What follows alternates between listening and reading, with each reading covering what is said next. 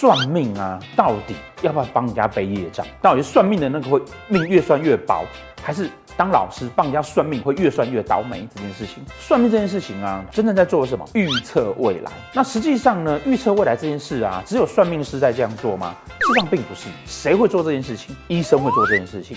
哦，像我的医生一直跟我讲说，你如果再不减肥，你六十岁啊，大概就要每天打胰岛素了。那还有谁会做预测的事情？气象学家。那个气象局每天跟你讲说，下个月呃气温会变，下礼拜台风会来啊啊！很多人会问我说，哎，老师，可是不是啊？气象学家哈、看的是天气云图，哦，医生呢可能看 X 光片跟各种仪器值，哦，但是你要想啊，在一百年前没有天气云图的时候，难道没有气象学家吗？还是有嘛？对不对？哦，甚至不是气象学家，农夫他会跟你讲说，哎呀。